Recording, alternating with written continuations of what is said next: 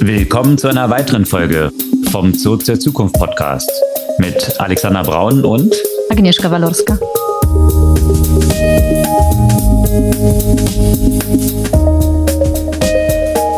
So, heute gibt es also wieder eine, eine Sonderfolge. Der Alex ist weiter in der Wärme, aber wir haben statt einem Alex heute eine Alex. Das ist schon mal ganz gut. Alexandra Petkov, die ist bei der äh, RBI in Österreich für Innovation zuständig und auch aus dem Innovationsbereich Stefan Kohn von der Deutschen Telekom, der quasi heute dafür sorgt, dass die Verbindung hält. Wenn es heute Probleme bei der Aufnahme gibt, dann könnt ihr euch direkt bei Stefan beschweren. Stefan kommt jetzt noch die E-Mail. genau, gleich kommt noch die E-Mail. Spaß beiseite natürlich. Wir haben eine Reihe von äh, spannenden Themen natürlich für euch heute vorbereitet. Genau, Alex, willst du mal, willst du mal anfangen? Ich glaube, das erste Thema gehört ja gleich dir. Ja, hallo und danke, danke, dass ich heute dabei sein darf. Für mich, was ich irgendwie diese Woche mitgenommen habe, ist Winter is coming. Ähm, es gibt, wir spüren einen wirtschaftlichen Abschwung bereits. Sogar die großen Techs lassen Leute gehen. Was bedeutet das dann eigentlich jetzt für die kommenden paar Jahre?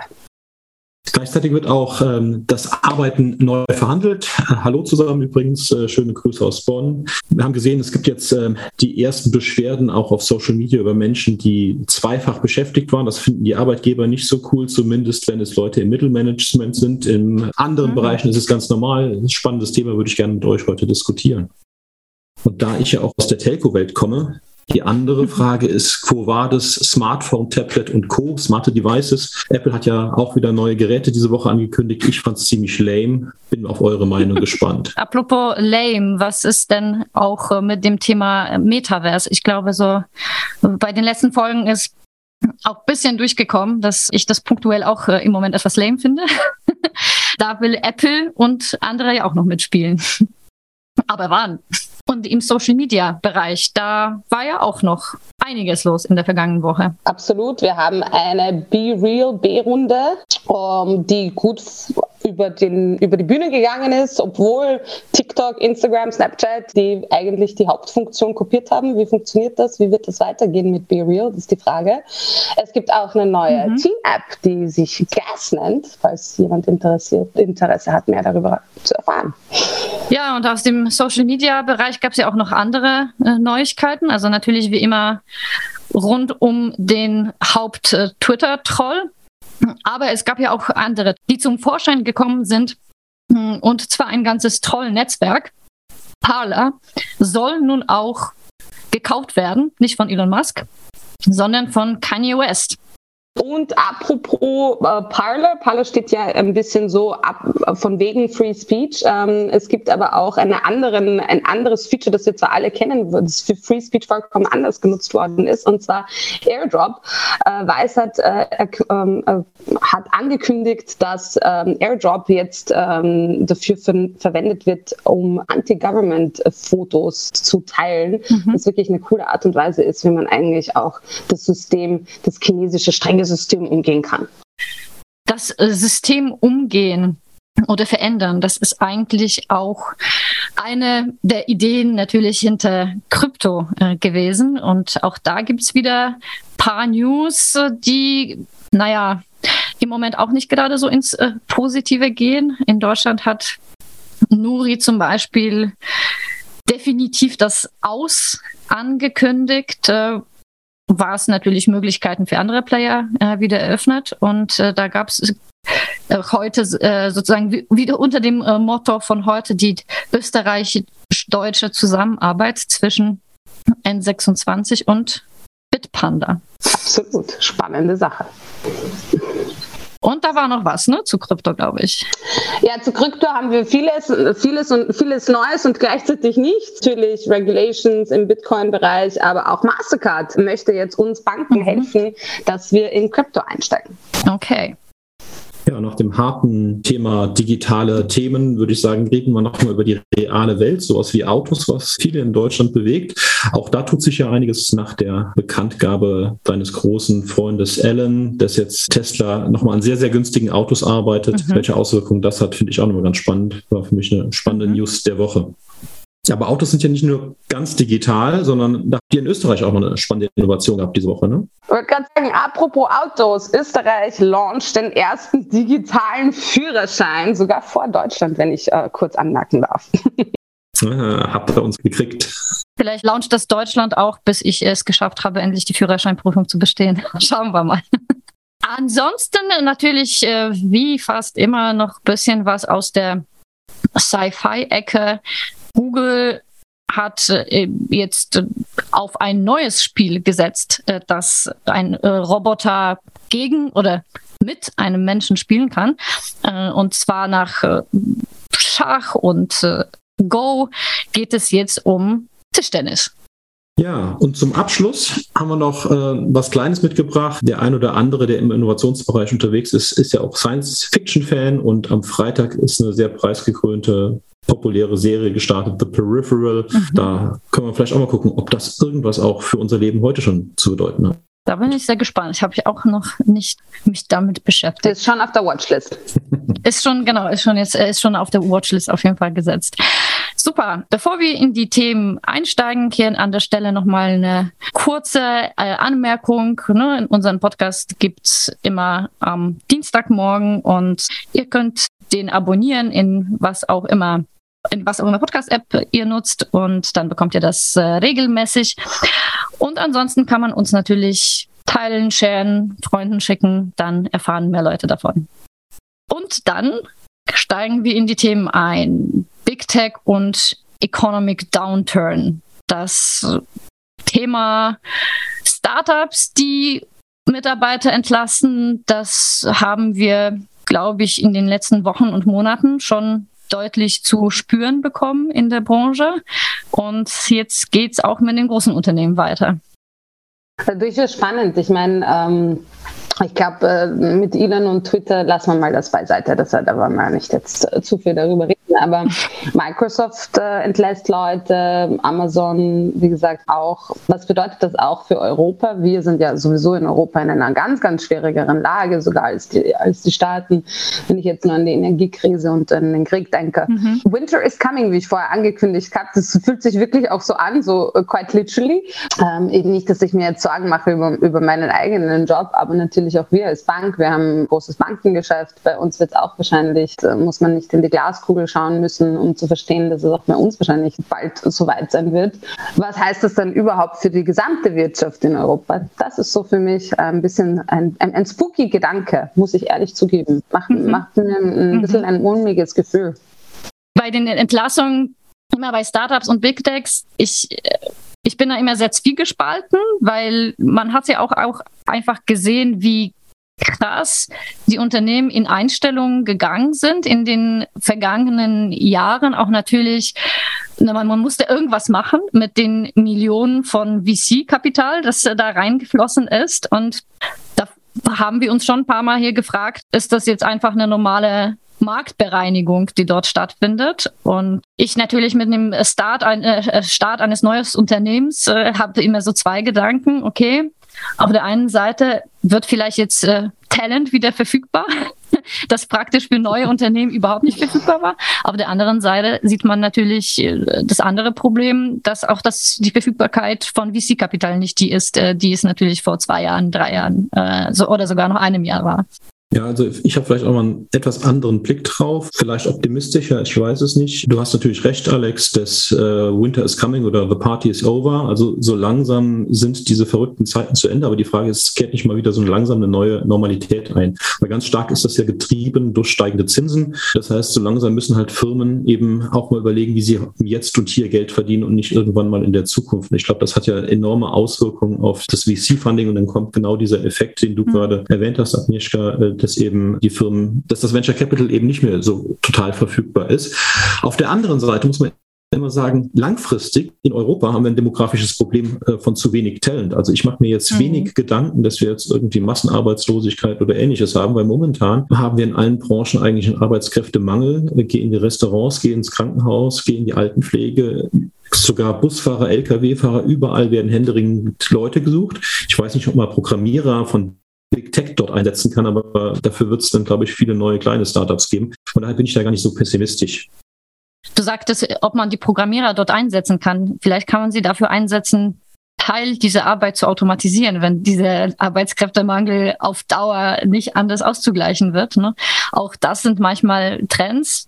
Solange das, das menschliche Kapital verfügbar ist und günstiger als das zu automatisieren, gibt es häufig keine Gründe, um das zu automatisieren. In dem Moment, in dem das nicht so ist, finden auch häufig Automatisierungs, weitere Automatisierungsforschungen statt. Also natürlich ist so eine Krise auch immer meines Erachtens ein Katalysator für eine Veränderung und äh, für Innovation. Here, here, hoffentlich. Freut mich, dass, äh, freut mich, dass ihr mein mulmiges Gefühl ein bisschen weniger mulmig gemacht habt. Trotzdem noch immer ein bisschen da, weil natürlich, man muss ja auch bedenken, dass äh, einerseits über die Techies mache ich mir keine Sorgen und, und du hast vollkommen recht. Auch mhm. für gute Value Propositions oder gute Startups, die wirklich einen Mehrwert bringen, wird es auch immer VC Capital geben. Da bin ich mir auch, da, auch davon bin ich mir sicher. Und ja, die Party ist over. Meine Frage ist auch, aber wenn wir jetzt in die Zukunft denken, ist auch, wie tun wir nachhaltiges Business? Ne? Und nicht nur nachhaltig im Sinne mhm. ökologisch, sondern auch sozial. Nicht, dass wir, wir heiern in einem Monat und entlassen im nächsten Monat. Ähm, das ist vielleicht nicht die, die klügste Art und Weise, wie man, wie man Geschäft macht. Ne? Und das ist auch so ein bisschen eine Frage, die ich jetzt mal kurz in den Raum stelle, die auch jetzt vielleicht nicht beantwortet werden muss, mhm. aber vielleicht, äh, Agnieszka, morgen hast du ein richtig großes Startup und da wünsche ich dir nicht, dass du in einem Monat hunderte von Leuten einstellst oder tausende von Leuten einstellst und dann im nächsten Monat sie wieder gehen lassen musst. Das ist halt etwas, das ist, was ich in unserer Startup-Bubble oft sehe und ich mir oft denke, mhm. okay, ja, natürlich, wir müssen immer vor, also sehr vorsichtig sein und teilweise auch natürlich optimistisch nach vorne schauen, aber halt da auch ein bisschen mehr Responsibility ist. Es wäre mein Wunsch in dieser Richtung. Ja. Auf jeden Fall, ja. Also zumal man ja, wie gesagt, in der letzten Zeit, also eine der Meldungen heute, kommen wir natürlich zu dem Thema Fintech und Krypto später. Eine äh, jetzt nicht mehr ausweichliche Pleite von Nuri, das auch ein Startup ist, das hier durchaus gefeiert wurde und in der letzten Zeit nach und nach immer mehr Leute entlassen musste. Ne, aber wenn man, wie gesagt, wenn man gesehen hat, mit wie viel Venture Capital viele von den Unternehmen wirklich ja, zugeschmissen äh, wurden. Und auch Klarna ist, glaube ich, so einer der besten Beispiele, hatten wir auch, auch häufiger mal. Ich meine, wie viel Geld dort reingeflossen ist, wie viel massenhaft Leute eingestellt wurden. Und gerade für solche Unternehmen, also für solche Unternehmen im Wachstum, die aber noch kein wie soll man das sagen, kein nachhaltiges Geschäftsmodell haben, die haben es im Moment wirklich am schwersten, Geld zu raisen. Noch schwerer wahrscheinlich als, als Neugründungen. Ich meine, wie gesagt, teilweise ist es eine Bereinigung, die auch notwendig ist. Und ich glaube auch eine Correction genau. musste mal sein, ja, absolut. Ja nicht die erste, sagen wir mal, auf dem Markt, ne? Und äh, die sich ja auch so ein bisschen angekündigt hat. Aber mit dem Thema Arbeit, da gab es ja auch noch Meldungen, die in eine andere Richtung gingen, Stefan. Genau, ich weiß gar nicht, ob das so eine ganz andere Richtung ist, weil das eine hängt wahrscheinlich mit dem anderen zusammen. Ich glaube, jetzt insbesondere nach Corona und wenn wir uns alle daran gewöhnt haben, mehr oder weniger äh, remote zu arbeiten, passt sich auch mhm. gerade der Arbeitsmarkt an. Und äh, was ich ganz spannend fand, war äh, eine LinkedIn-Diskussion, die steil gegangen ist von einem Unternehmen, wo sich ein Arbeitgeber darüber beschwert hat, dass ein Mitarbeiter, ein Programmierer zwei Jobs parallel gemacht hat oder mehrere sogar und das aufgeflogen ist. Äh, das Ganze mhm. fand unter dem Stichwort Overemployment statt. Durchaus mhm. gibt es verschiedene Beispiele, die man kennt, wo ein Mitarbeiter, ein Programmierer bei zwei Arbeitgebern arbeitet und doppelt verdient oder was vielleicht häufiger der Fall ist, ein 40-Stunden-Woche Job in vier Stunden die Woche macht, weil er es einfach gut kann. Und die Frage, die man sich erstmal stellen muss, ist das gut oder ist das schlecht? Also kann man was dagegen haben in einer Welt, wo wir nach Management bei Objectives arbeiten, kann man doch sagen, solange er seinen Job macht, kann er von mir aus einen dritten, vierten Job haben. Auf Vorstandsebene ist es ja auch normal, dass man auch das ein oder andere Aufsichtsratsmandat hat oder ähnliches. Und bei den Working Poor ist es auch nicht verkehr, äh, unüblich und da beschwert sich auch keiner, wenn man nach McDonalds noch eine Nachtschicht irgendwo als äh, Wachmann schiebt. Da hat man ja auch äh, häufig nicht die Wahl, ja. Eben. Das ist lustig, weil ich bei Overemployment, als ich das Stichwort von dir gesehen habe, an was ganz anderes gedacht habe. Naja, ich bin ja aufgewachsen vielleicht nicht, weil ich mich ja an das, äh, das real existierende Sozialismus äh, nicht mehr erinnern kann, aber dort ja geboren und dort war es ja eine, eine Überbeschäftigung im Sinne von Ne? Also Arbeitspflicht weitestgehend. Und das heißt, es haben fünf Leute einen Job gemacht, mehr oder weniger, obwohl das nicht notwendig war. Und das ist so das, wo ich dann dachte, gleich mit, was mit Overemployment zu tun hat. Das geht jetzt hier in ein bisschen andere Richtung, also eher den eigenen Job so effizient machen, dass man sich überflüssig macht und nicht den eigenen Job so ineffizient machen, weil es eh fünf Leute gibt, die den gleichen Job machen. Ja, ich sehe das eher so wie, wie Stefans letzte, letzte Argument. Also ob ich jetzt zwei oder drei Jobs mache, sollte ja eigentlich jemandem wurscht sein. Und es geht darum, die Ziele richtig zu stecken. Und wenn man natürlich dann den Mitarbeiter nicht mit involviert in, ich glaube nämlich, dass da liegt auch vielleicht das Problem, dass der Mitarbeiter in der Zielentwicklung nicht mit involviert wird. Ja? Und er kriegt dann halt sein Ziel vorgesetzt und sagt, okay, mache ich. Und ob das jetzt vier Stunden oder 40 Stunden dauert, kann manchmal ja sogar der, die Führungskraft nicht hundertprozentig abschätzen. Und ich glaube, wenn es da eine bessere Kommunikation gäbe von beiden Seiten, wären vermutlich beide auch viel glücklicher. Man könnte an der Stelle auch diskutieren, ob 40-Stunden-Woche äh, nicht sowieso ein überholtes Modell ist, ne? Das ist richtig. Und äh, vielleicht muss man auch mal in den deutschen, ich will nicht sagen Mittelstand, weil so klein ist das Unternehmen gar nicht, aber Hornbach hat ja diese Woche auch annonciert, dass sie ein neues Pilotprogramm gestartet haben, mhm. Arbeitszeit nach Maß, um sich da auch den Bedürfnissen der MitarbeiterInnen besser anzupassen. Ich weiß nicht, ob jetzt ein besseres Management der Objectives und Zieleverhandlungen wirklich das Gute ist. Ich glaube einfach, wenn ein Mitarbeiter oder eine Mitarbeiterin einem Unternehmen sich auch ein Stück weit verpflichtet fühlt, kann das auch ganz mhm. viele Probleme lösen bedeutet aber auch umgekehrt, die, mit, die Unternehmen brauchen auch ein Verpflichtungsgefühl ihren Mitarbeiterinnen gegenüber. Das ist halt eine Win-Win-Situation für beide. Wenn jeder sagt, ich sorge füreinander, dann kommt es, glaube ich, auch gar nicht zu solchen mal Auswüchsen, wie ich suche mir einen zweiten Job, weil ich es halt einfach irgendwie gerade kann. Vollkommen bei dir. Was ist das ganz genau? Kannst du das nochmal Arbeitszeit nach Maß bei Hornbach? Kannst du das nochmal ein bisschen ausführen, damit man versteht, was, was da gemeint ist? Ja, im Wesentlichen eine größere Flexibilisierung der Mitarbeiter, mhm. dass sie zum Beispiel Urlaubs- oder Weihnachtsgeld auch in Freizeit umwandeln können, bis ah, zu ja. 20 Tage zusätzlich, die Arbeitszeit entsprechend reduzieren können, wenn man es entsprechend braucht, äh, befristet oder unbefristet in Teilzeit zu arbeiten. Also verschiedene mhm. Möglichkeiten, so dass letzten Endes die Menschen die Arbeit besser so einteilen können, dass die Work-Life-Balance letzten Endes besser funktioniert. Es kann auch mal sein, dass man sagt, temporär erhöhe ich meine Wochenarbeitszeit, um äh, mhm. quasi ein Arbeitszeitkonto aufzufüllen. Viele Dinge, die vielleicht in größeren Konzernen gar nicht so unüblich sind, aber bis jetzt eher so ein, ich will jetzt Hornbach nicht so nahe treten, ist auch eine äh, AG, aber äh, noch ein inhabergeführtes Unternehmen und da hat man sowas eher selten gesehen. Mhm, das stimmt, ja. Ja, aber spannend, weil das genau auch den Bedürfnissen, sagen wir mal, moderner ArbeitnehmerInnen ja sicherlich entgegenkommt. Trifft den Zeitgeist, ja. Und, und ich meine, am Ende des Tages, jeder von uns hat halt auch sehr viele verschiedene Bedürfnisse. Einer möchte mhm. vielleicht kürzer arbeiten, mehr Familie verbringen, der andere ist vielleicht an einem vollkommen anderen äh, Zeitpunkt im Leben, wo halt Arbeit gerade das Wichtigste ist. Und ähm, ich finde das extrem wichtig, dass Unternehmen diese Möglichkeit bieten, angepasst an den Mitarbeiter gerade das Richtige zur Verfügung zu stellen. Ja, cool, cool, cooles Ding, Hornbach. Genau, auf jeden Fall einmal mal hier jemandem explizit loben und nicht nur die ganze Zeit Kritik und, und Hämen. Muss auch sein. Äh, genau. Und äh, ne, weiteres Thema diese Woche, also äh, das Thema Arbeits, Arbeitsmarkt, natürlich immer wieder ein Thema, das, das uns hier beschäftigt. Aber abgeleitet natürlich von Big Techs, äh, ein Thema rund um Smartphones und äh, Hardware. Da gab es auch Neuigkeiten, die du jetzt, Stefan, persönlich nicht ganz so spannend äh, gefunden hast. Und deswegen ist es eben auch erwähnenswert, weil das äh, vielleicht eine kleine Enttäuschung mitschwingt.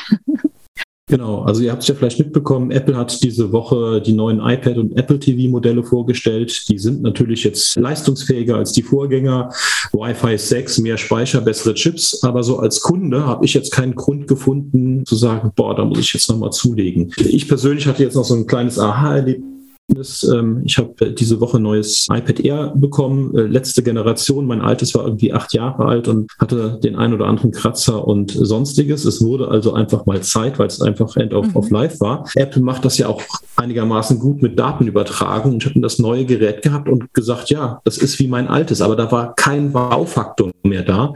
Das habe ich in letzter Zeit bei sehr, sehr vielen Geräten, wo ich einfach sage, vor zehn Jahren habe ich mich über jede neue Smartphone-Generation gefreut. Ich habe ab abgewartet, bis das nächste Android-Update kam, weil es neue Features gab, die, ich, die mein Leben wirklich besser gemacht haben oder ich mir zumindest das eingebildet habe. Und heute kriegt man neue Geräte und fragt sich, wo ist der Unterschied zum alten. Das führt natürlich auch dazu, dass die Smartphone-Sales nach unten gehen. Auch diese Woche 9% minus im globalen äh, Smartphone-Shipment. Apple hat angekündigt, das iPhone 14 Produktionsstopp einzulegen, weil sich die Geräte so schleppend verkaufen. Mhm. Von daher so die Frage, wo war das Smartphone, Tablet, Hardware-Market? Äh, sind wir da am Ende der, der Innovationen angelangt oder ist das Apple, die da gerade so ein bisschen pennen? Also eigentlich hat es ja auch was Schönes, ne? Weil es ist jetzt auch nicht gerade nachhaltig, jedes Jahr ein neues iPhone oder Android-Modell zu kaufen. Von daher kann man sagen, okay, cool, dass wir erstmal alles haben, was wir brauchen und dann. Absolut. Ich hatte früher auch irgendwie so fast jedes Jahr ein neues iPhone. Jetzt habe ich alle vier bis fünf Jahre ein neues, weil das ja auch ausreicht, ja. Aber ja, auf die Innovation wartet man ja ein bisschen. Ne? Ich glaube, das ist der springende Punkt. Wir warten, ich glaube, seit Jahrzehnten auf die Innovation von Apple. Wann hat Apple das letzte Mal wirklich was Cooles rausgebracht? Ganz ehrlich. Also die neuen Chips finde ich schon ganz geil. Also ich muss schon sagen, diese Chip-Innovation, die dort stattgefunden hat, dass sie auf einmal äh, neue Chips entwickelt haben, die wirklich so viel effizienter sind, das ist etwas, was man vielleicht von denen nicht erwartet hat. Und das ist vielleicht auch nicht das, was der typische iPhone-Nutzer, der eher kundenzentrierte, also der im Interface-Innovation sozusagen erwartet, ne? Aber das ist genau das Springende, also so wirklich End-User-Innovation. Ähm, mm. Warten wir ja jedes Mal. Wir warten ja jedes Mal auf das Announcement, da kommt jetzt die VR-Brille, ne? oder da kommt jetzt alles. Und es kommt irgendwie nichts. Schade. Vielleicht ist Apple nicht mehr der Innovator, sondern der Incumbent. Also wenn man da jetzt mal in den Markt schaut, was parallel so quasi in der letzten Zeit gelauncht wurde, ich glaube nämlich nicht, dass das Smartphone quasi ausinnoviert ist und ein perfektes Produkt. Da ist durchaus noch Luft nach oben. Ich Aber ich glaube, man muss eben in, in, neue Kategorien schauen. Und Lenovo hat zum Beispiel äh, diese Woche einen Prototypen vorgestellt von so einem Rollable Expandable Display. Dann habe ich ein kleines Handy oder Tablet oder ein Laptop, drücke auf den Knopf und der Bildschirm wird einfach größer und ausgerollt. Das fand ich zum Beispiel ein spannendes Konzept, was äh, tägliche Probleme löst ist jetzt schon ein bisschen länger her, aber Starlink und T-Mobile US haben angekündigt, Funklöcher zu killen mhm. über Satellitenkommunikation. Äh, ist in Deutschland vielleicht nicht so der Case, aber in Amerika, wo wirklich 30, 40 Prozent des Landes keine Netzabdeckung haben. Also wenn du da irgendwo in der Wüste bist, im, im, im Nationalpark oder auf einem großen See und Notruf hast, hast du da keine Möglichkeiten. Und das wollen sie jetzt eben über Satellitenkommunikation mit einem ganz normalen Handy, wie du es sonst normalerweise nutzt, äh, entsprechend mhm. lösen, weil die Satelliten angepasst werden. Also man merkt, es gibt durchaus noch Painpoints, die Kunden Kunden haben. Aber das ist eben nicht mehr nochmal 5% schnelleres Wi-Fi, nochmal 5% mehr Battery Lifetime oder 5% mehr Auflösung, weil die ist mittlerweile gut genug und ich sehe den Unterschied nicht mehr. Und da ist die Frage für mich immer, schafft Apple da wirklich jetzt den nächsten Hub? Weil tatsächlich mhm. seit der Apple Watch war da wirklich wenig äh, Neues. Mhm oder ist er der Incumbent? Ähm, also ich würde tatsächlich auch eher auf andere Unternehmen setzen. Vielleicht auch damit zusammenhängend die neuesten News. Ne? Apples Chefin, also Head of Industrial Design, geht. Die Frage ist, äh, geht sie, weil sie vielleicht diese Energie nicht mehr spürt? Fragezeichen. Auch nach äh, Johnny Ive hat sie das jetzt, glaube ich, drei Jahre lang äh, geführt. Ja, ist auch immer ein, ein Fragezeichen, wenn dann die Key-Leute weggehen, obwohl natürlich Apple sagt, wir haben sehr viele tolle Designer, äh, die das übernehmen werden. Natürlich sagen sie das. Aber, aber ja, muss man sich halt auch die Frage stellen, äh, hängt das irgendwie zusammen? Ja, ich glaube, das muss ja wieder sowas sein, weil ich meine, de facto hat Apple keine Innovation so richtig selbst entwickelt, sondern es hat jemand anders entwickelt. Apple hat es aufgegriffen und perfektioniert.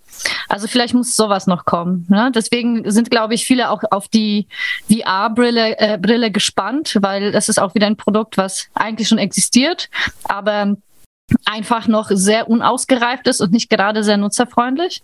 Und da ist natürlich die Hoffnung, es kommt von Apple und die gleiche Gerüchte, die es immer wieder bei Apple Car natürlich gibt. Äh, wobei da ist es schon radikal anders äh, gewesen, weil der klassische, das klassische Vorgehen von Apple ist es natürlich immer, wir entwickeln unsere Hardware und Software alleine als eine Einheit in-house und bei Apple Car gibt es da natürlich schon diverse andere äh, Versuche. Deswegen geht das schon weg von der klassischen Apple-Philosophie. Aber ich glaube, am meisten fokussiert man sich dann doch trotzdem darauf, was passiert äh, mit dem VR- und äh, AR-Thema. Das ist, glaube ich, auch das Spannendste. Aber um ehrlich zu sein, auf die AR-Brille von Apple warte ich jetzt schon seit gefühlt zehn Jahren. Und immer wieder äh, gibt es Rumors. Ähm, so langsam verlierst du ein bisschen den Glauben. Ich bin gespannt. Lass mich gerne eines Besseren belehren, aber so richtig scheint er auch, auch Apple noch nicht genau zu wissen, äh, wie man da die Nuss knackt.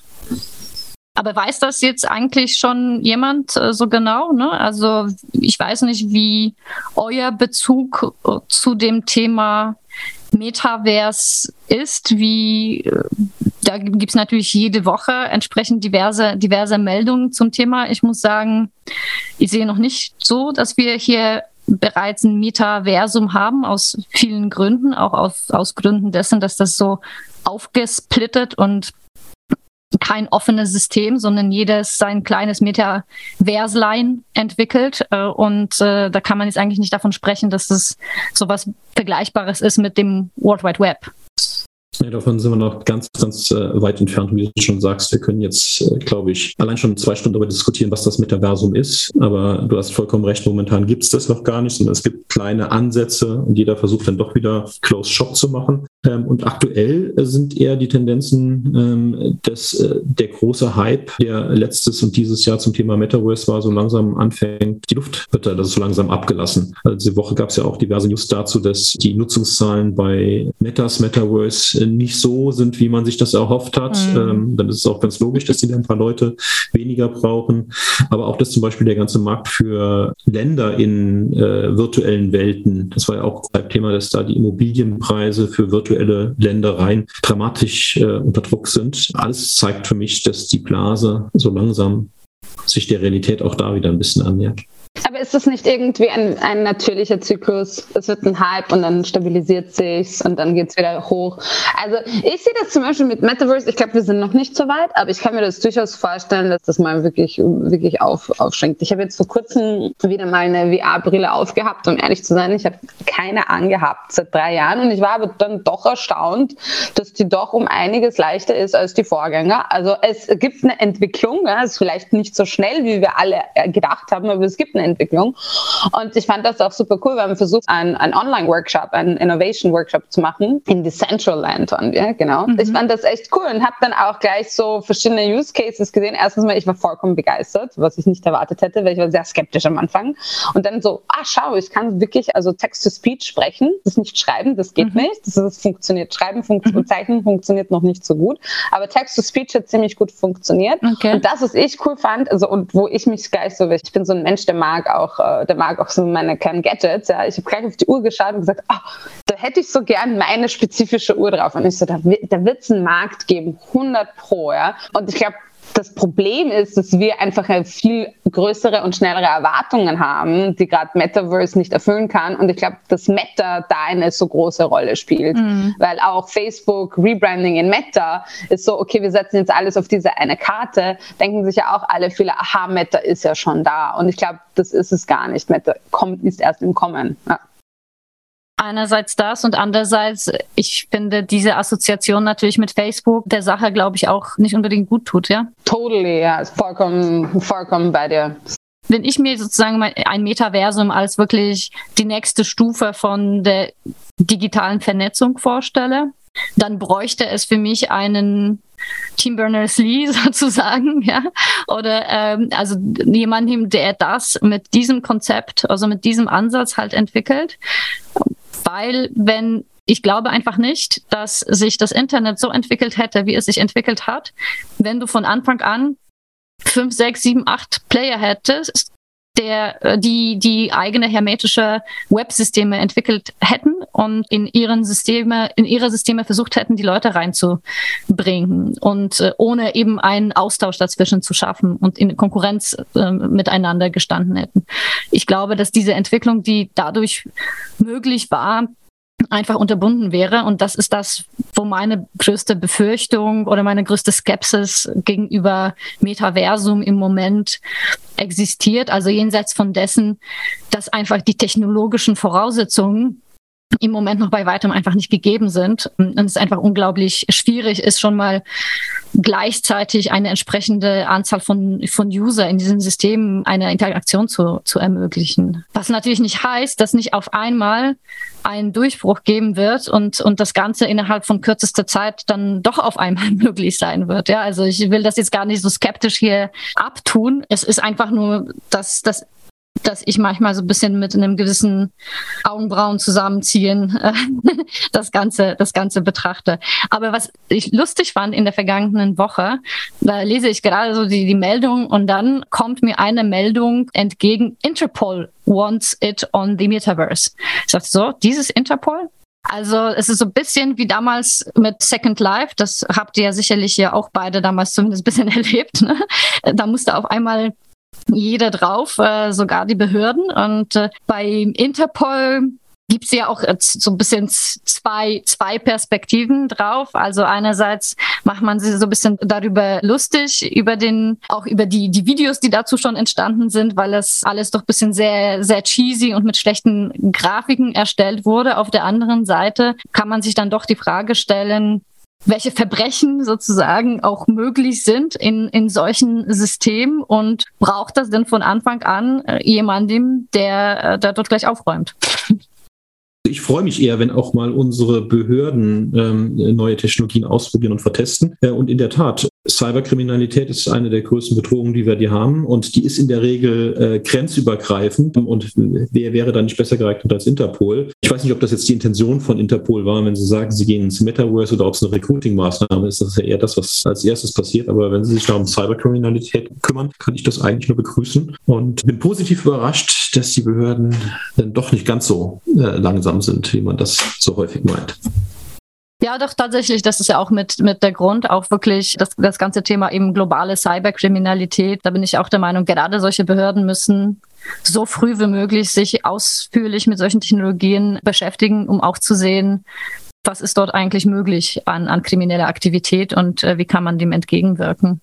Ja, meine Vermutung ist, dass sie wahrscheinlich genau dasselbe machen wie wir. Also wir haben ja auch gewisse Branches in den verschiedenen Metaverse gebaut und der Grund ist einfach, wir, wir schauen, was die Technologie kann. Ne? Ich nehme mal an, Interpol macht mhm. das genauso. Die schauen sich mal an, was kann das alles? Und dann ist die Frage, ja, was sind die verschiedenen Use Cases? Ich glaube, es ist eine Kombi aus, okay, es ist ein bisschen Image, ne? Image Building for Recruiting Purposes und was Sachen, aber auch ein bisschen Know-how aufbauen. Und why not? Also da bin ich bei Stefan. Gut, dass die Behörden ein bisschen in diese Richtung schauen. Auf jeden Fall. Wo die Behörden natürlich schon längst drauf sind, sind diverse soziale Medien, wobei wahrscheinlich äh, noch nicht systematisch auf Be Real, der neueste Hot Shit, äh, vor allem in der Generation Z, glaube ich. Wobei ich muss sagen, ich habe mich selbst auch schon dort äh, wieder gefunden und finde es eigentlich gar nicht so schlecht. Ich finde es super. wenn ich ehrlich bin. Ich finde das super und ähm, also die meisten sagen ja, dass das eigentliche Feature ist, diese, äh, diese Dual Camera, also die Front- und Back-Camera gleichzeitig. Ähm, finde ich gar nicht. Ich finde eigentlich, äh, nee, ich, ich finde eigentlich dieses uh, completely random in the middle of the day. Du wirst erinnert, du musst jetzt kurz ein Foto Foto, Foto schießen und, und die siehst auch deine Freunde. Also ich, ich habe das jetzt auch in diesem Fall wirklich nur Leute, die ich sehr gut kenne, habe ich jetzt, mhm. habe ich jetzt äh, mhm. angefragt und, und umgekehrt. Und ich finde das super cool, weil man bleibt wirklich in einem viel intimeren Ausmaß irgendwie connected, als es jetzt zum Beispiel über Social Media ist. Und es gibt natürlich keine Ads mehr. Es fühlt sich ein bisschen an wie Facebook early in the days. Ne? Also, und das finde ich durchaus sympathisch. Genau, also. genau, genau. ja. Ja, das gleiche, also ich muss sagen, ich hatte genau den gleichen Gedanken, so Facebook 2007. So, wo man dann nur die eigenen Freunde hat und so ein bisschen random Nachrichten reinkommen. Und bevor es Facetune und äh, andere Bildbearbeitungsprogramme gab, wo natürlich auf äh, ne, auf Instagram ist quasi mittlerweile jedes Bild höchst editiert, auch dadurch, dass du die Möglichkeiten hast, mit Zero äh, Kenntnissen ja, natürlich ja. alles mögliche an dem Bild zu verändern. Ja? Und bei und ich finde, das ist fast das Charmanteste an Be Real.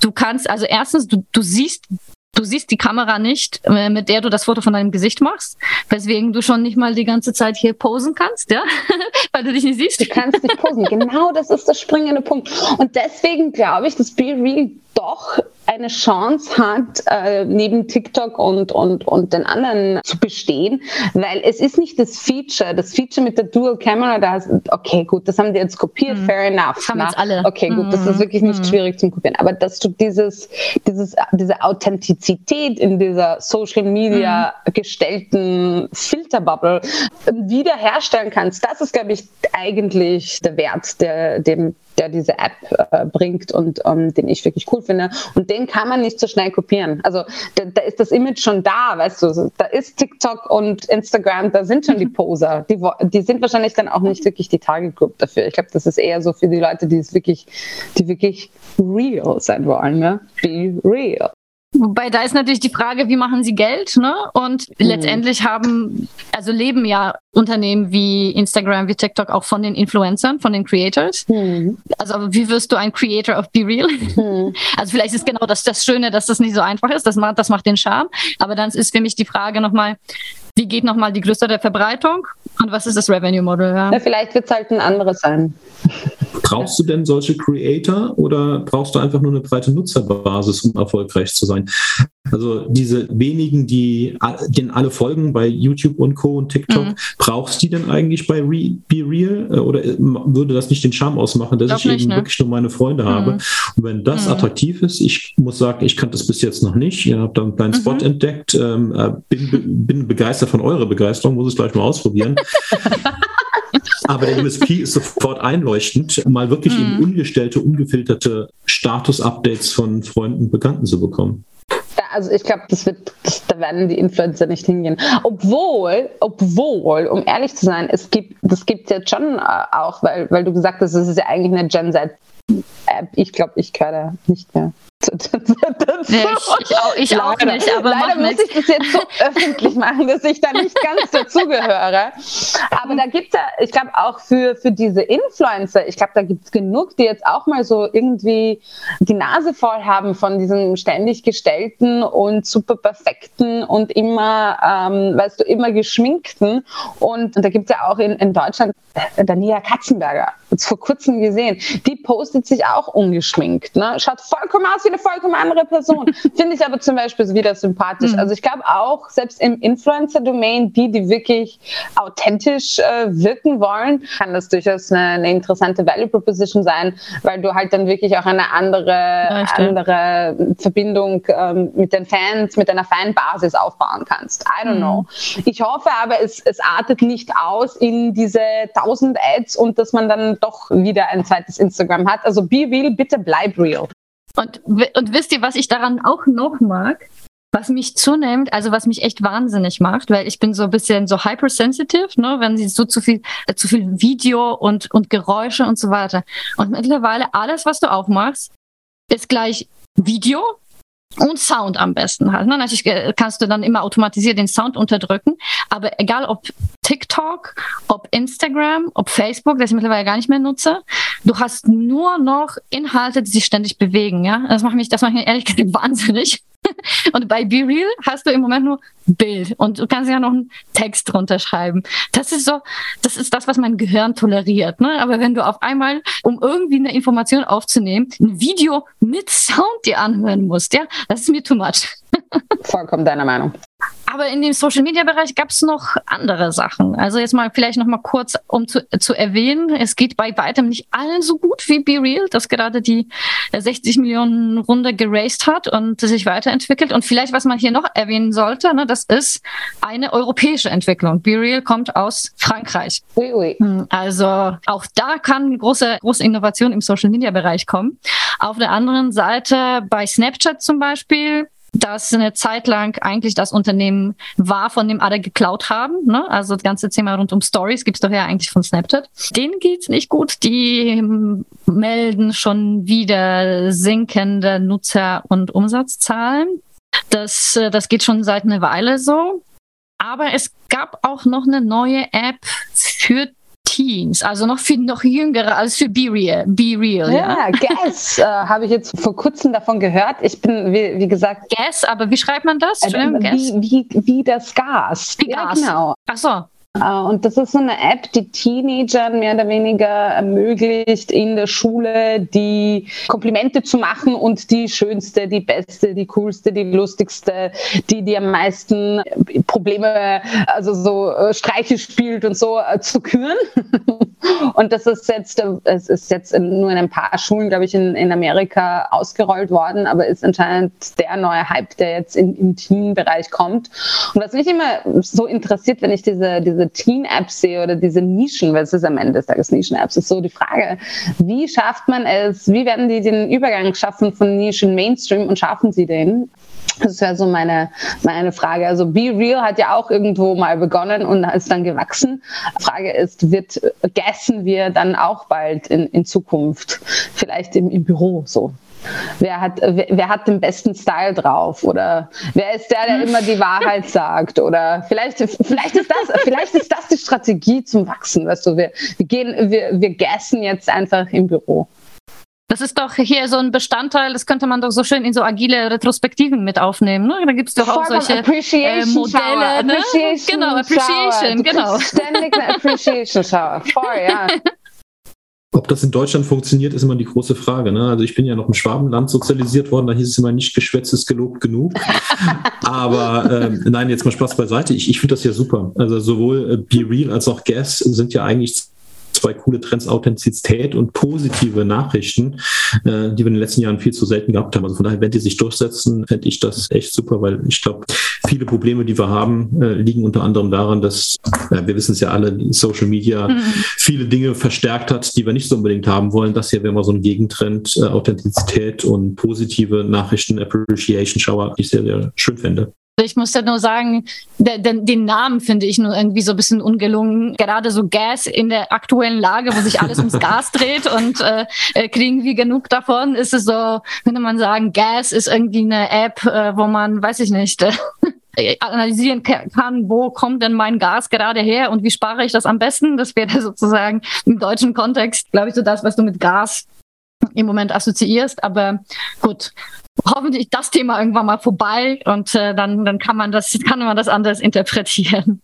Vollkommen Namenswechsel. Namenswechsel für, für, für Europa notwendig. Bin da, bin dabei, ja. Vielleicht, ja. Aber zu den sozialen Medien, da gab es ja auch äh, Nachrichten eher aus anderen Plattformen, die, sagen wir mal, nicht so ganz auf dieser positiven Ebene aufgebaut äh, sind. Also Twitter natürlich mit dem Chief Troll ähm, gibt ja natürlich immer wieder Nachrichten. Jetzt mal wieder was Neues mit den angeblichen 75 Prozent, die, äh, die entlassen werden sollen.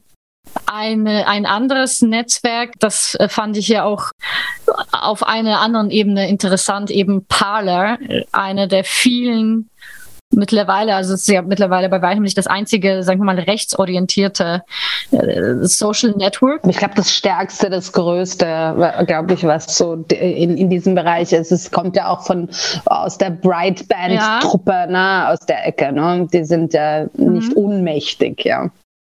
Also war erstmal das Größte und Stärkste. Es habe, hat aber konstanten oh. Abfluss von eben äh, Nutzern, unter anderem auch dadurch erfahren, dass ja der vorige Chief Troll, der dann äh, kein Chief Troll mehr wurde, weil er überall auch gesperrt wurde, nachdem er kein Präsident mehr war, eben nicht zu Parler gegangen ist, sondern ein eigenes Netzwerk, mm. ne, also True Social gegründet hat. Und das ist so ein bisschen das auch, worauf man bei Parler ja auch spe spekuliert hat, dass man jetzt so einen Prominenten hat wie mm. Trump. Äh, das würde natürlich sehr viele Nutzer da einziehen. Und deswegen hat Parler die ganze Zeit schon mit erheblichen Problemen, auch was die Nutzerzahlen halt angeht. Und deswegen natürlich dringend auf der Suche nach Prominenten, die dort äh, teilnehmen würden. Und äh, jetzt gibt es ja eben einen Prominenten, der das sogar kaufen möchte. Ein weiterer Troll, ja, Kanye West, äh, der aus anderen Plattformen ja letztens mhm. ausgeschlossen wurde aus Grund von diversen äh, antisemitischen mhm. unter anderem Äußerungen. Aber da, wenn man sich so die, auf die Zahlen halt guckt, ne, äh, der hat 31 Millionen Twitter-Follower. Der hat auf Parler 29.000, ja, äh, weil einfach die Skaleneffekte dort einfach überhaupt nicht, äh, nicht funktionieren. Und deswegen ist halt auch, wie du schon bei, bei, den, bei den anderen Apps oder äh, Unternehmen gesagt hast, wie schaffen sie aus der Nische rauszukommen? Bei denen will man hoffen, die schaffen es nicht aus ihrer Nische rauszukommen und dass es dann am, am Ende doch, doch schwierig sein wird, ein nachhaltiges Geschäftsmodell für die aufzubauen und weiter zu wachsen. Ja, beziehungsweise die haben ja trotzdem noch immer Abhängigkeiten. Also wenn ich jetzt nur denke auch an, an ähm, ich glaube, es war Parler, die wurden ja auch ausgeschlossen aus, aus dem App Store, na, aus diesen Gründen. Genau. Das heißt, es gibt ja auch andere Mechanismen, wie man dazu kommt, dass die gewisse, dass die gewisse Regeln zu befolgen haben. Ja? Und ich finde, das ist gut, dass, mhm. dass wir solche Mechanismen haben. Das ist mir ein bisschen auch so, ja, 19.000, aber ich glaube, dass diese 19.000 so viel radikaler sind als, als diese paar Millionen, weißt du? Und das ist so ein bisschen mein Gefühl, wo ich dann auch so generell dieses Free Speech Modell, wie, wie weit geht Free Speech und, und auch wenn, wenn ich denke an, wie weit Free Speech geht und was ist auch, wenn ich an Capitol Hill denke mit Trump seinen Aussagen, das was die größte Demokratie fast eingestürzt ist innerhalb von ein paar Stunden, macht mir das ein bisschen Sorgen. Weißt du, dass, es, dass es gerade dieses große Vorzeigebild selbst auch eine ganz, ganz fragile Demokratie hat, auf die wir, glaube ich, alle gemeinsam sehr gut aufpassen müssen. Aber jetzt hier nochmal zu den Zahlen, ne? weil ich muss dir sagen, ich finde es auch interessant, dass Parler auch so viel äh, Medienecho auch bekommt, unter anderem dadurch, dass eben so Leute wie Kanye West äh, sich dann damit befassen. Mhm. Und ich war ja auch überzeugt davon, das ist so das größte konservative Netzwerk. Wenn man sich aber so die Zahlen anschaut, und es gibt ja auch so viele mehr davon, von denen du so viel seltener hörst. September hatten sie 1,2 Millionen Visits. Mhm. Dann gibt es ein anderes ähnliches Netzwerk, Getter, mit über 7 Millionen. Trumps True Social äh, 9 Millionen. Und dann Gap mit 13 Millionen. Also es gibt ja einige. Mhm von diesen Netzwerken, die da versuchen, irgendwo ihren Platz zu finden. Und das ist vielleicht auch so ein bisschen so das, das Schöne, dass sie sich offenbar nicht in der Lage sind, äh, da zu konsolidieren. Und äh, das ist vielleicht auch so ein bisschen die Chance für die Demokratie. Aber weißt du, was ich, was ich da, da ein, ein kurzer Gedanke, ja? Ähm, also eigentlich bin ich bei dir, aber ich glaube, dass unter anderem ist es ja auch jetzt, äh, äh Richard David Brecht hat ja mit diesem anderen, ach Gott, jetzt ist mir der Name entgangen, mit diesem äh, Soziologen dieses ähm, Buch über Medienkritik rausgebracht. Das war ja auch, das ist jetzt schon, glaube ich, zwei Wochen her, aber ähm, da hat er eine, eine interessante Theorie aufgegriffen. Ich glaube, da hat er vielleicht auch ein bisschen recht. Da ging es nämlich um Folgendes. Der Grund, warum diese Rechten oder warum diese Ecken radikalisiert werden, ist, weil, weil die öffentliche Meinung und die veröffentlichte Meinung nicht dieselbe ist oder nicht naheinander ist. Und dass gewisse mhm. Stimmen einfach unterrepräsentiert sind in, in, in der Medienlandschaft und deswegen äh, haben gerade solche äh, eher extremistischen, und ich sage es jetzt, ich finde das extremistische Netzwerke eine mhm. Chance überhaupt zu bestehen. Und wenn eigentlich die Mainstream-Medien ein bisschen mehr drauf schauen würden oder zumindest, wenn man diese Diskussion anreißen würde, ähm, auch, auch diese, auch vielleicht die, mit denen man vielleicht nicht d'accord ist, aber einfach auch diese repräsentativ darzustellen, dass das eigentlich mehr Kraft geben würde, an, anstatt ähm, und an den Flügeln entziehen würden von diesen extremistischen Netzwerken. Fand ich als, äh, ich weiß nicht, ob ich hundertprozentig d'accord bin. Ich fand es aber als Gedankenansatz durchaus spannend, sich auch mal darüber zu überlegen. Ähm, wir können diese Leute auch nicht aus unserer Gesellschaft ausschließen, sondern wie, wie schaffen wir es nicht auseinanderzureißen, sondern eher zusammenzubringen, obwohl man vielleicht nicht immer d'accord ist. Ne? Also ich glaube, die Zielsetzung, Leute zusammenzubringen, da, da bin ich ganz bei dir. Ob man das schafft, äh, indem man noch mehr Meinungen also der Vorwurf wäre ja, wir haben nicht genug Meinungspluralität. Da würde ich mal sagen, eigentlich haben wir eine einigermaßen ausgewogene Berichterstattung, würde ich jetzt zumindest sagen. Was aber tatsächlich ein Journalist macht, ist, er lässt eben keine Erfindungen zu. Also es gibt ein gewisses Fact-Checking äh, im professionellen Journalismus. True that, ja. Wenn du jetzt auch noch anfängst, alle Meinungen zu haben, für die es eben auch die, dem Stand der Wissenschaft widersprechen, dann ähm, muss ich sagen, dann brauche ich gar keinen Journalismus mehr. Und das ist so ein bisschen die Frage, ne? Äh, wird da was ausgeblendet, was eigentlich berechtigt noch Teil des Diskurses war? Und da muss ich sagen, kenne ich wenig Beispiele. Oder macht der Journalismus äh, im weitesten weitesten Sinne wirklich nur seinen Job und blendet das aus, was auch einfach keine öffentliche Plattform bräuchte. Das ist für mich da eher so die, die Gegenkritik mhm. an den Kollegen. Vollkommen bei dir. Aber wenn ich jetzt auch überlege, na, was sind denn eigentlich News und wie viel Fact-Checking machen wir? Ich habe jetzt mal durchgeschaut, so, weil ich na, natürlich ein bisschen mehr gelesen habe als sonst, muss ich euch zugeben. Äh, so mal mir angeschaut hat, die News, ja, also ur viel davon äh, basiert auf, auf Gerüchten. Ne? Es gibt Gerüchte, dass das und das passiert. Und Elon macht vermutlich das und das. Und äh, vielleicht passiert mhm. auch das. Also wie viel Fact-Checking ist da auch, auch immer dabei? Mhm. Fragezeichen. Also das ist auch so ein bisschen für mich die Frage. Wir müssen uns da auch, glaube ich, selbst an unsere eigene Nase manchmal auch ziehen. Das ist ja auch natürlich auch immer spannend. Ne? Spekulationen ist eigentlich viel spannender als, Fakten, als ja? wir wissen es jetzt, ne? als Fakten. Es, es, es, es ist leider, äh, leider menschlich. Aber naja, und es geht auch um diesen Druck, man muss Erster sein. Ich glaube, da, da, darüber haben Sie auch ja. dann gesprochen. Das auch ne? noch. Da fehlt vielleicht noch, aber das, du, kann, du kennst das Source, es ist alles okay und du weißt, du kannst ihm vertrauen. Und, und wenn du es jetzt nicht publishst, dann publishst ja eh jemand anderer. Ne? Und ich glaube mhm. doch, dass der Mechanismus ein bisschen, ähm, ein bisschen ein paar Probleme kreiert. In dieser hm. Real-Time-World ist das, glaube ich, für Medien sehr, sehr hart. Sehr harte, sehr hartes Spiel. Auf jeden Fall, ja. Und deswegen ist ja Free Speech natürlich auch immer so ein, so ein heißes Thema, weil auch da ist es schwierig zu sagen, was ist denn jetzt eigentlich genau, was ist die Definition von Free Speech? Äh, der, der Chef-Twitter-Troll äh, kommt immer natürlich mit den Aussagen, äh, ich, ich, ich weigere mich hier, hier äh, dem Namen hier mehr Publicity zu geben, deswegen heißt er jetzt nur noch äh, Chef-Troll. ähm, der, der spricht ja auch immer davon, äh, der will Twitter natürlich übernehmen, um mehr Free Speech zu schaffen. Gleichzeitig eben, so wie, so wie auch, auch Stefan gesagt hat, wir haben ja eigentlich hier schon so viel, so viel Meinungspluralität und der Mangel vom Free Speech ist nun wirklich nicht unser größtes Problem wahrscheinlich, im Gegensatz zu anderen Ländern, die nun wirklich Free Speech unterbinden und wo man sehr kreativ sein muss, um zumindest ein ja, ein bisschen Free Speech zu äußern zu können. Absolut, ne? Das fand ich unheimlich spannend. Hack the System, ne? Vermutlich weiß jeder, was momentan in China los ist, wo wirklich, also diktatorisch es momentan echt äh, zugeht. Free Speech, Free Speech, was ist das? Das ist, äh, passiert alles momentan nicht. Und es gab anscheinend ein, ein großes Transparent, das auf einer prominenten Brücke aufgehangen wurde, das natürlich mhm. innerhalb von zwei Minuten von der Polizei entfernt worden ist, aber irgendjemand hat ein, ein tolles Foto davon gemacht. Und äh, es gibt ja keine Möglichkeit, äh, Content in dieser Form in, in China zu scheren. Ja? Das heißt, äh, worauf sind äh, die wunderbaren äh, Aktivisten gekommen? Äh, sie haben einfach äh, über Airdrop die, die das Foto verbreitet und das kann dieses eine, äh, diese Technologie kann halt die chinesische Regierung nicht kontrollieren. Und jetzt ist meine Frage noch nicht äh, was, was wird das vielleicht auch Auswirkungen haben? So von wegen, okay, lieber Apple, in Zukunft bitte, das werden wir jetzt bitte auch einstellen und äh, müssen wir auch kontrollieren. Es ist auch spannend, welche, welche Rolle da Apple einnehmen wird. Free Speech or not. Ja, bisher waren ja, also ich meine, die, die Märkte auch in China sind natürlich super wichtig für, natürlich. unter anderem für Apple. Großer sowohl Absatz als auch natürlich Produktionsmarkt.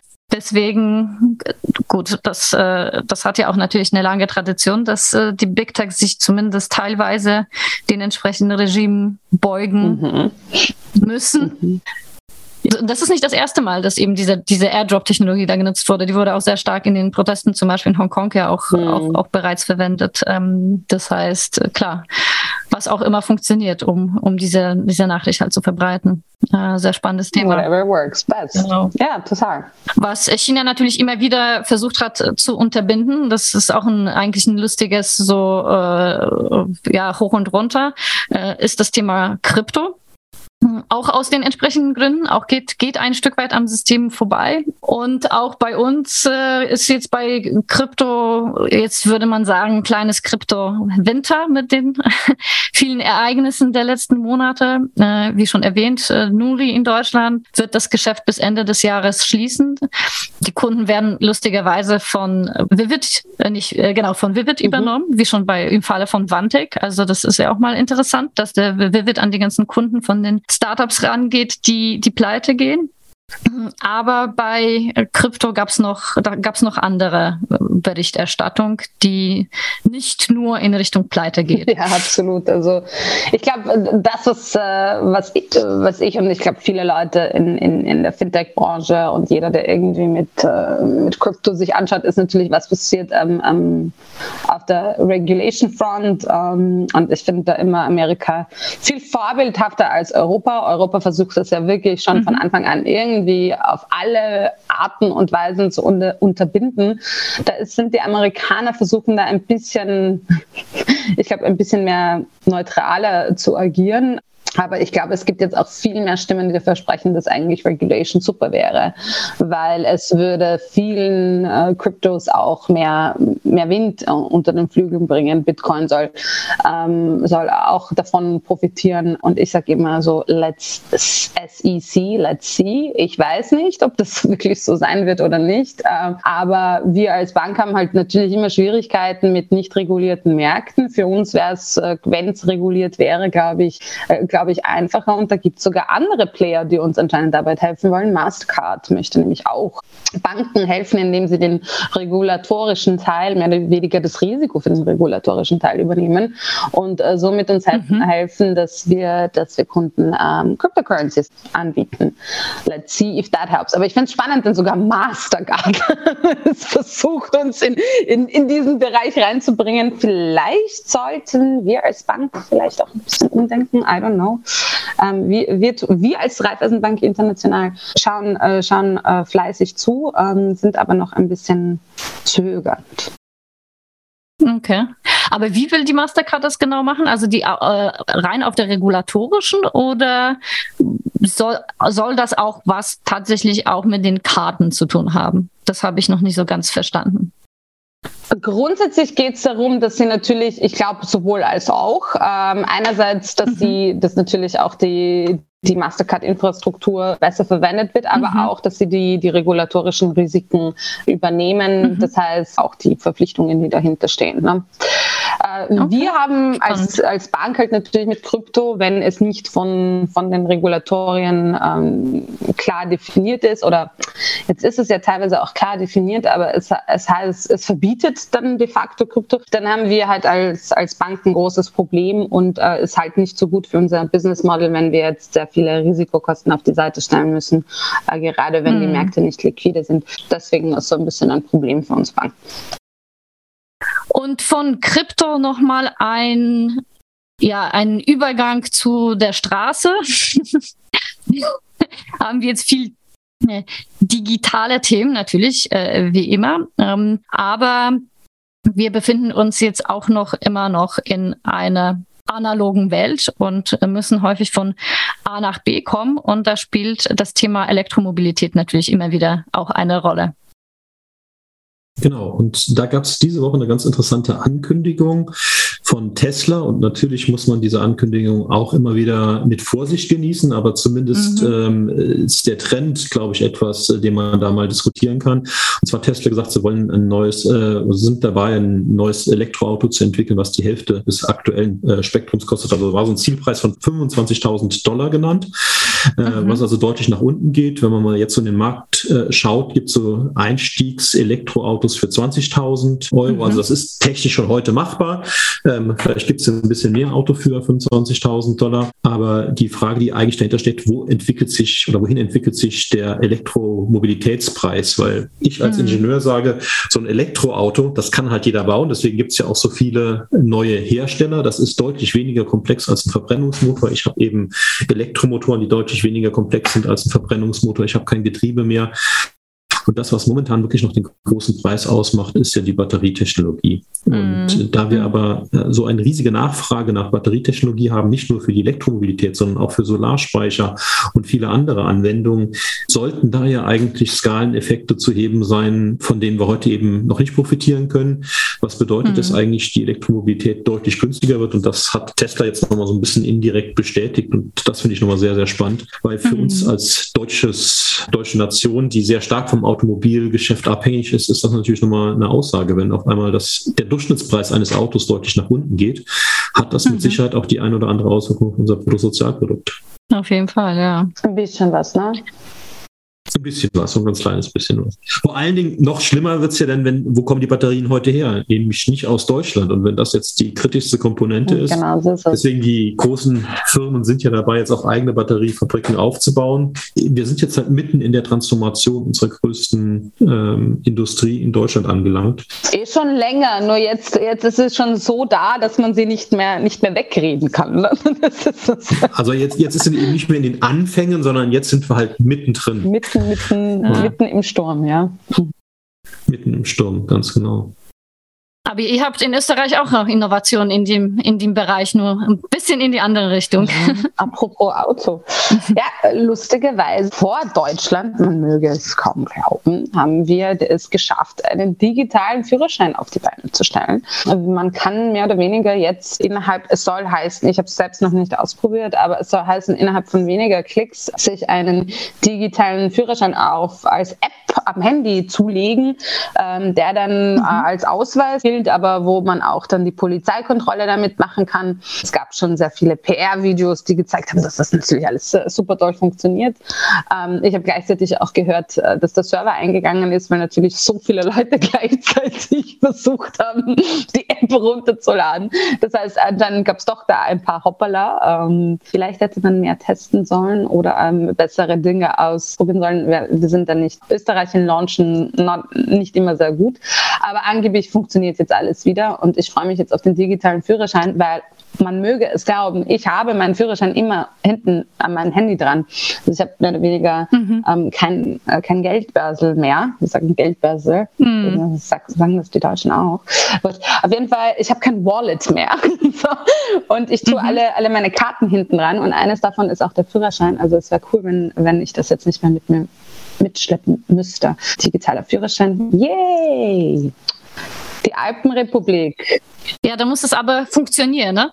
Genau, die Powerbank muss dafür dann immer dabei sein. ja, ja und äh, vor allem, also was mir auch letztens passiert ist, es gab ja in Deutschland ja dieses 9-Euro-Ticket, ne? Den habe ich natürlich über die BVG-App gekauft. Und dann gab es eine Kontrolle und auf einmal ist meine BVG-App leer. Hm. Und dann kann, kann ich den äh, Kontrolleur, äh, habe ich dann gezeigt, okay, ich habe hier, das der einzige Nachweis ist halt die Überweisung sozusagen, ne, den Kauf, die Abbuchung. Ja, das ist ja quasi, also der war auch super freundlich, was mich sowieso schon so schock, tiefst schockiert hat, das kenne ich ja gar nicht so. Aber er sagt, äh, auf dieser Basis äh, ist er ja nicht quasi berechtigt, mich als Inhaberin eines gültigen Tickets nicht zu kennzeichnen und ich muss das dann mit der BVG direkt klären. Dann habe ich das alles an die BVG äh, geschickt und dann kam wirklich so eine pumpige Antwort nach dem Motto, ja, so aus Kulanz werden Sie mir jetzt die Strafzahlung erlassen, aber ich bin als Nutzerin selbst dafür zuständig, dass äh, ich ein Ticket habe und der funktioniert. Wenn das mit solchen Ausweisdokumenten dann wie Führerschein oder potenziell auch Ausweis auch so zuverlässig funktioniert, dann muss ich trotzdem mein physisches Dokument immer dabei haben, weil ja, ich bin dann dafür zuständig und wenn die App nicht funktioniert, dann ist es trotzdem meine Schuld. Das ist eine Frechheit. Das ist so eine Frechheit, ja, aber, aber 9 Euro abbuchen, da ist gar kein Problem, ne? Arg, Mann. Ja, natürlich war, war gleich die Rede davon, ah, und wie wird es denn laufen, wenn, wenn man keinen Akku hat? Ja, dann muss man wahrscheinlich schon davon, genau. dafür sorgen, dass man den physisch mit dabei hat. Aber ganz ehrlich, wie oft geht einer von euch ohne Akku aus dem Haus? Also ich kann mich nicht mehr erinnern, wann ich das letzte Mal ohne Akku war. Ich auch nicht. Ich habe immer meine meine Ladebank sicherheitshalber dabei für den Fall der Fälle.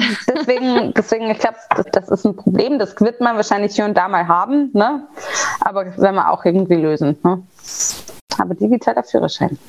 Die Alpenrepublik, believe it or not. Sehr gut. kommt, kommt hier wahrscheinlich irgendwann mal, nachdem die elektronische Gesundheitskarte auch angefangen hat zu funktionieren. Scherz beiseite. Eine, äh, vielleicht jetzt mal so langsam in Richtung äh, Science Fiction und dann Buchempfehlung. Äh, eine interessante Neuigkeit, die ich jetzt gelesen habe von Google. Also wir sind ja auch schon längst gewohnt daran, dass äh, die Computer besser als wir in als wir in Schach sind äh, und in Go und in vielen anderen Spielen. Poker mittlerweile hat auch äh, schon funktioniert. Ähm, jetzt geht's auch noch in das Physische. Und zwar hat Google einen Roboter entwickelt, der und das wird betont nicht gegen den Menschen, sondern mit den Menschen Tischtennis spielt. Und dieser Roboter soll eine, ein Prototyp für eben eine Kooperation zwischen dem Menschen und Roboter, eben, die natürlich auf der Ebene der der Algorithmen, aber auch auf der Ebene letztendlich der Motorik stattfinden. Und es ist auf jeden Fall ein, ein sehr interessante Experiment, auch wenn natürlich auch kritische Fragen kommen, so nach dem Motto, reicht jetzt nicht, dass die Roboter schon besser als wir sind in Schach, Go müssen sie jetzt auch noch Tischtennis spielen. Why not? Das ist ja, das ist ja okay, solange wir nicht, wir müssen uns ja nicht immer gegen jeden, ähm, mit jedem in Wettbewerb stellen. Ne? Also wir können ja auch. wir können das ist halt so eine menschliche ähm, Kernkompetenz, ne? Sich den das Wettbewerb stimmt, ja. Aber merkwürdigerweise hat niemand sich beschwert darüber, dass ein Auto schneller fährt, als ein Mensch laufen kann. Also auch da ist ja die Maschine schon immer dem Menschen überlegen. Genau, das ist ja das, was ich meine. Nicht mehr, ne? Aber früher, wisst ihr noch, es gab ja diese Red Flag Laws in Großbritannien. Da musste quasi vor einem Auto, musste eben ein Mensch laufen, der mit so einer roten Flagge gewedelt hat, äh, um auf die Gefahr hinzuweisen. Von daher, das stimmt nicht Also es haben sich Leute darüber beschwert, dass die Autos schneller sind. Ja gut, du hattest ja, du hattest ja, so, das, ja wir, wir, sind, wir sind eine lustige, eine, eine lustige Gesellschaft. Das soll man denn, das soll man denn dazu sagen, ja. Aber finde ich cool. Das ist dann so der Sparing-Partner der Roboter, oder wie? Genau. Okay, sehr gut. So in etwa. Die haben dann das darauf ausgerichtet, dass ein möglichst langer lange Austausch, also möglichst lange Strike sozusagen gespielt wurde zwischen den Menschen und Robotern. Aber wie funktioniert das denn? Scannt er dann auch mich, wenn ich mit dem spiele? Muss ja sein, ne? Weil sonst, äh, Muss ja sonst, sein, ne? weil sonst äh, optimisiert er ja nicht, wer hinwerfen soll, sodass ich schnell wieder zurückwerfen kann. Cool. Genau. Okay. Also darauf basiert ja auch potenziell die Zusammenarbeit zwischen Menschen und Robotern. Ne? Das muss ja, der Mensch muss ja beobachtet werden und seine, äh, seine Bewegung interpretiert, ja. Aber auch ja. hier muss ich mal wieder die Lanze für die deutsche Industrie brechen. Äh, den Tischtennis spielenden Roboter, den gab es schon von, von ein paar Jahren von KUKA, hatten das mal als äh, Showcase entwickelt. Also von daher, ähm, so ganz ah. neu ist das Thema gar nicht. Google mit dem kooperativen Ansatz finde ich ja auch alles gut. Macht es wahrscheinlich noch besser äh, und vielleicht war das auch bei KUKA und Showcase. Aber ja, also Mensch und Maschine arbeiten einfach gut zusammen und da geht die Zukunft hin, sowohl im digitalen als auch im physischen. Aber ein spannendes Thema auf jeden Fall. Äh, zu dem Thema hattest du noch äh, weitere News, nicht wahr? Die noch mehr in die Science-Fiction-Ecke gehen. Ja, ähm, kommen wir dann vielleicht so zu, zu ähm, mal eine ganz andere Sache. Eine der äh, spannenden Sachen letztes Jahr, äh, letzte Woche für mich war äh, der Start der Serie The Peripheral. Das ist die Buchverfilmung mhm. des gleichnamigen Romans von, von William Gibson. Äh, mir hat sie sehr gut gefallen. Ähm, die ersten zwei Folgen, die letzten Freitag dann live geschaltet worden sind, für diejenigen, die es nicht kennen. Äh, in dem Buch geht es darum, dass ähm, Menschen sich über ein Brain-Computer-Interface hochlinken können. Ähm, und äh, mhm. dieser Link ist eben nicht ins Metaverse, wie Sie zuerst denken, sondern sie verlinken sich auf sogenannte Peripherals. Äh, in dem Film Surrogates von, mit William Gibson hat man sie Surrogates genannt. Heute würde man vielleicht sagen Telepräsenzroboter. Das heißt, ich kann damit mhm. quasi einen Androiden steuern, der genauso aussieht wie ich im Zweifelsfall und in der Serie sogar auch noch mit Zeitreise verknüpft, aber darum geht's jetzt gar nicht, sondern die spannende Sache ist eigentlich äh, hier tatsächlich über ein Brain-Computer-Interface einen Telepräsenzroboter zu steuern. Das ist natürlich auf der einen Seite ein Stück weit Science-Fiction, in der Serie ganz gut aufbereitet, aber auf der anderen Seite so weit weg sind wir gar nicht. Ihr hattet ja in dem Podcast auch schon mal über die Firma Way äh, gesprochen, mhm. die teleoperiertes ähm, Autofahren in Hamburg anbieten will. Da kam ja letzte Woche, glaube ich, auch die News, dass es sich ein bisschen verzögert äh, und sie erst nächstes Jahr starten werden. Aber dieses Thema Telepräsenz finde ich nach wie vor ein sehr, sehr spannendes Thema und natürlich als Telekommunikationsunternehmen, bei dem ich tätig bin, mhm. auch für uns ein sehr, sehr spannendes Thema, weil die Anforderungen an die Netze da natürlich dann schon andere sind. Da ist mit Funkloch, wird es dann noch schwieriger. Also das ist ja quasi noch so ein Metaverse noch ein Stück weiter, also quasi ein physisches Metaverse. Genau, mhm. genau. Wo du nicht einen Avatar irgendwo hast, sondern tatsächlich eine physische Repräsentation. Genau, absolut. Ja, sehr spannend. Gibt es denn eigentlich, du hast ja schon gesagt, das ist eine Buchverfilmung. Äh, ist das auch eine, eine Buchempfehlung, die Absolut. du aussprechen also das Buch würdest? Ich schon vor, vor, Jahren gelesen, aber das kann man sich jetzt nochmal durchlesen und parallel die Serie schauen oder zuerst das Buch lesen, mhm. dann die Serie, wie ihr wollt. Aber äh, auf jeden Fall eine Empfehlung. Mhm, sehr spannend. Alex, Hast du auch eine Buchempfehlung für uns? Ja, ja, natürlich. Weil wir heute über chinesische Einflüsse und jetzt sagte Sci-Fi, dann bin ich wieder drauf gekommen auf ein Buch, das ich vor Ewigkeiten gelesen habe, das ich aber sehr gern habe, The Three Body Problem. Und ja, es gibt drei Teile davon. Ich habe nur das erste gelesen und das zweite begonnen. Okay. Aber Stefan meinte, das dritte ist auch nicht schlecht. Also erstes, drittes, vielleicht nimmt man dann doch das zweite auch noch mhm. mit dazu. Ja. Von äh, Liu, falls, äh, falls jemand es noch nicht gelesen haben sollte, durchaus spannend, sehr horizonterweiternd. Ich würde so, ich würde so nennen. Auf jeden Fall, ja. Wie auch alle seine anderen Bücher. Ich gucke hier sitzen tatsächlich auf das auf mein Science-Fiction-Regal. Da stehen die ganzen Sijin Liu-Bücher. kann ich, kann ich auf jeden Fall unterstreichen und sehr empfehlen, diese, diese Empfehlung. Super, vielen Dank euch. Äh, vielen Dank für das Gespräch, für die Buchempfehlungen. Das war mal wieder sehr spannend. Danke dir, dass wir hm, da Vielen Dank, dass ihr euch, redet auch mal von Stefan. Ihr euch früh am Morgen sehr viel Spaß. Dass ihr früh am Morgen die Zeit euch genommen habt. Wir nehmen früh am Morgen, am Montag. Ne? Das ist not the most favorite part of the week sozusagen für viele. Genau. Herzlichen Dank für eure Themen, für eure Impulse. Nächste Woche ist dann wieder alles normal. Das heißt, ich spreche mit meinem Alex wieder. danke, Stefan. Danke, Alex. Ähm, Sehr gerne. Danke euch beiden für diesen tollen Start in die Woche und ich wünsche euch eine ganz, ganz, ganz, ganz tolle Woche. Bis dann. Bis dann. Tschüss.